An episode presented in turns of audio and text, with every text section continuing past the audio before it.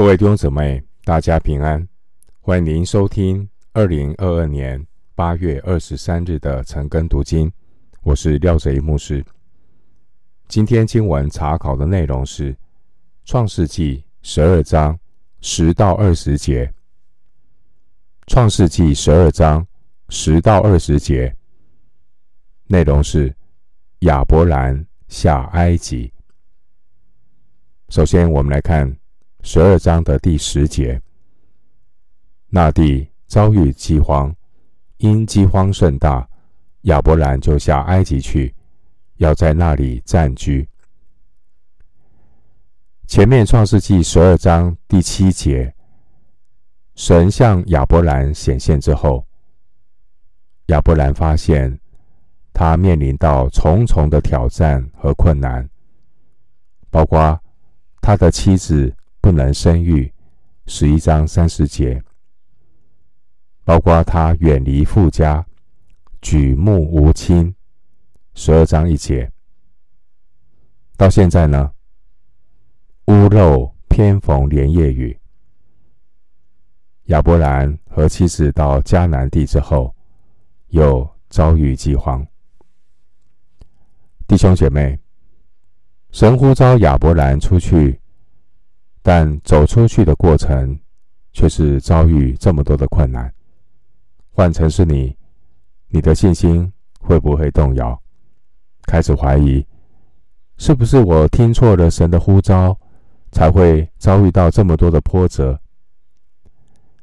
弟兄姊妹，其实这些都是亚伯兰他必须要面对信心的考验。弟兄姊妹，我们要知道神动工做事的心意。神不仅要透过我们来成就神的工作，不要忘记，我们就是神的工作。新约哥林多前书三章九节说：“因为我们是与神同工的，你们是神所耕种的田地，所建造的房屋。”另外，《约翰福音》十五章一节经文说：“我是真葡萄树，我父是栽培的人。”注意，神是栽培我们的神，他要塑造我们的生命。弟兄姊妹，神不仅要透过亚伯兰来成就神的工作，亚伯兰本身。就是神的工作。神要塑造亚伯兰成为何用的器皿。所谓罗马不是一天造成的，信心之父也不是一天造成的。亚伯兰的信心仍然需要练尽。我们看到信心之父亚伯兰，他过去也曾经有信心软弱的时候。当忧虑与惧怕接踵而来，罪人的惯性作用就是依靠自己的小聪明，没有专心仰赖耶和华，也没有先求问神。经文第十节，亚伯兰他前往埃及暂居，为了躲避饥荒。这个举动合情合理。问题是，亚伯兰并没有事先的求问神。然而，神也是透过这个过程来塑造亚伯兰。因此，迦南地遭遇饥荒，也是神所允许的。神兴起一个环境，为要显露亚伯兰肉体生命中的软弱。练尽他的信心。另外，我们将迦南地和埃及地的农业环境做个比较。迦南地没有灌溉的河流，完全依靠冬季与春季的雨水，因此雨水过多、过少或不准时，都会影响到农作物的收成。但埃及就不一样，埃及因为有尼罗河定期的泛滥，土地肥沃，收成就相较比较稳定。经文第十节说，亚伯兰就下埃及去。下埃及这样的说法，是因为埃及的海拔高度比迦南地低。另外，埃及在圣经里的象征，是指世俗的世界。回到经文，创世记十二章十一到十二节，将近埃及，就对他妻子撒来说：“我知道你是。”容貌俊美的妇人，埃及人看见你，必说：“这是他的妻子。”他们就要杀我，却叫你存活。经文十一节提到将近埃及，表示亚伯兰他们还没有进入埃及，所以亚伯兰就开始做打算了。第十二节。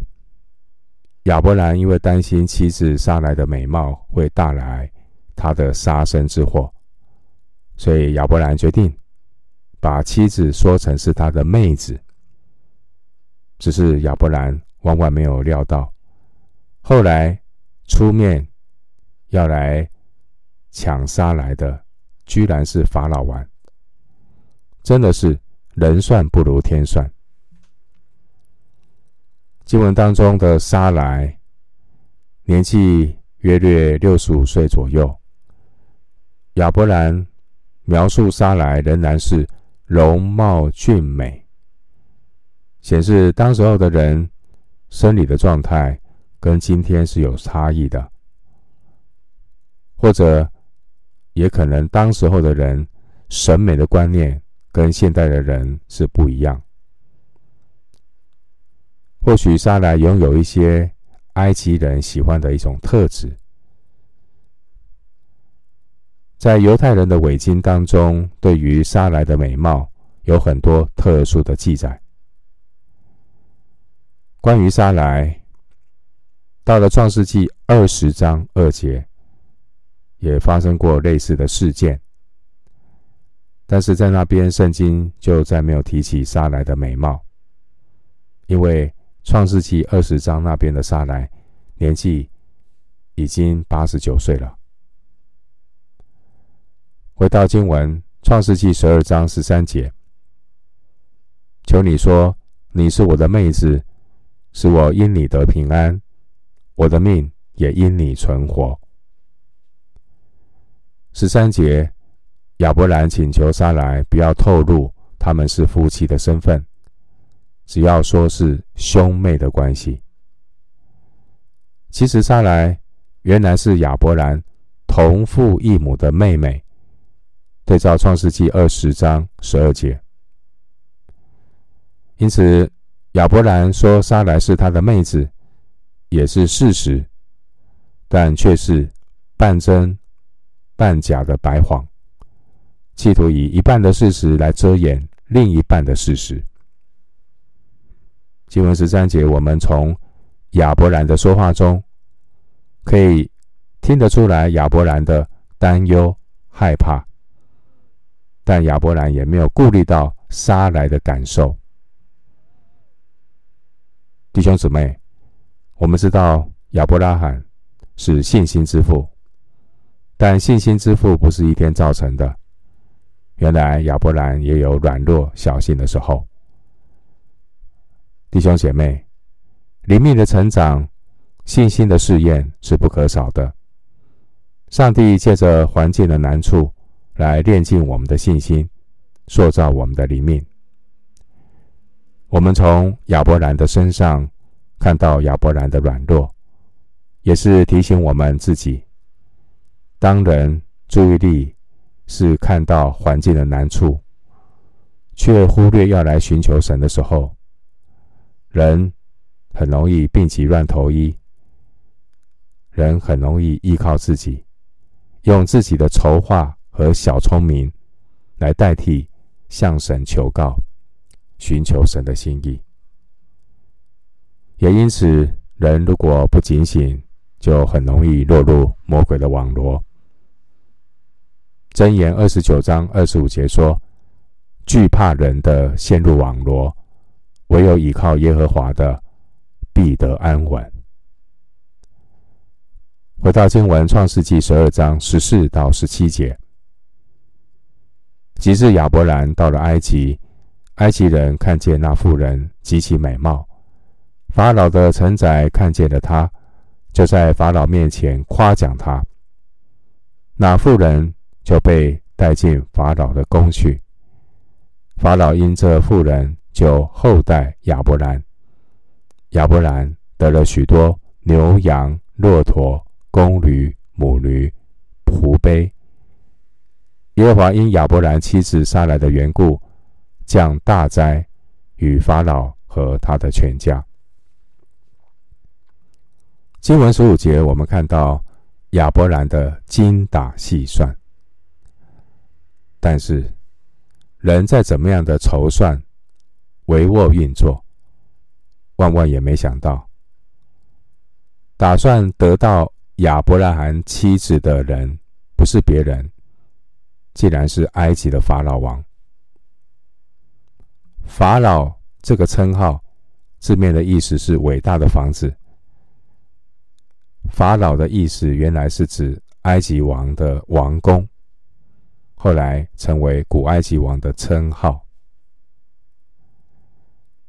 十六节，我们看到亚伯兰陷入。靠自己筹划的网罗，法老为了得到沙来，就送给亚伯兰许多的牛羊、骆驼、公驴、母驴、仆婢，作为补偿的礼物。从属世的眼光来看，亚伯兰在埃及似乎收获丰富，但是从属灵的眼光来看，这些属世界的好处，日后也成了。亚伯拉罕的难处，因为其中送的礼物有包括仆婢。我们知道撒莱他有一个使女叫做夏甲，十六章一节，这位使女夏甲有可能是在法老送给亚伯兰的这些仆婢当中。